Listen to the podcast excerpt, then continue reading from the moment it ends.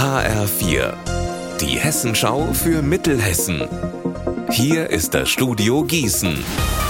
Mit Eva Rösler, schönen guten Tag. Die hessische Landesregierung hat heute in der Stadthalle Wetzlar ihren aktualisierten Aktionsplan für den ländlichen Raum vorgestellt.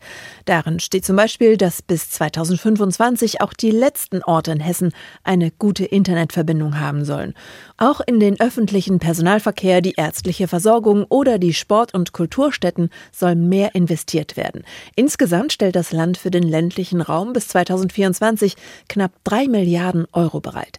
Der Hotel- und Gastronomieverband DEHOGA hofft, dass dadurch wieder mehr Gaststätten auf dem Land überleben oder sogar neu entstehen können.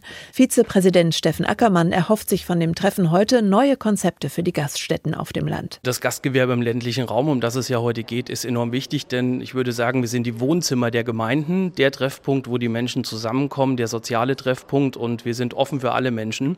Wir haben zwischen 2019 und 2021 ca. 2700 Betriebe in Hessen verloren, davon viele im ländlichen Raum. Das hat verschiedene Ursachen. Eins ist natürlich die Pandemie, natürlich. Das andere ist die Nachfolgeproblematik. Ich erhoffe mir, dass wir hier gemeinschaftlich, und das ist im ländlichen Raum sehr einfach möglich, uns zusammensetzen und alle Bedürfnisse auf den Tisch packen und am Ende ein gutes Paket schnüren für jede Ecke in Hessen, damit die Menschen überall glücklich leben können und vor allen Dingen auch überall was Gutes essen können. Vor ziemlich genau zwei Jahren hat die Stadt Marburg eine Plakataktion mit dem Titel Marburg geht doch gestartet. Die Plakate sollen Menschen motivieren, öfter die Treppe zu benutzen, anstelle des Aufzugs, zum Beispiel im Oberstadtparkhaus. Die Dezernentin für die gesunde Stadt Marburg, Kirsten Dinnenbeer, erklärt, was alles zum Programm dazugehört. Wir haben auch ein Projekt für Seniorinnen und Senioren. Gemeinsam geht alles besser. Das ist noch mit einer Sturzprophylaxe dabei.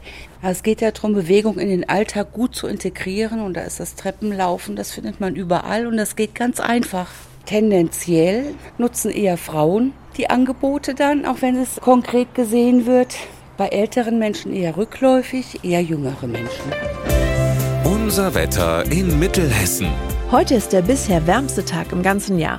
Auch hier bei uns in der Region zwischen 19 Grad in Breidenbach und 22 in Hadamar. Morgen ist es ebenfalls freundlich, teilweise mit Schauern. Ihr Wetter und alles, was bei Ihnen passiert, zuverlässig in der Hessenschau für Ihre Region und auf hessenschau.de.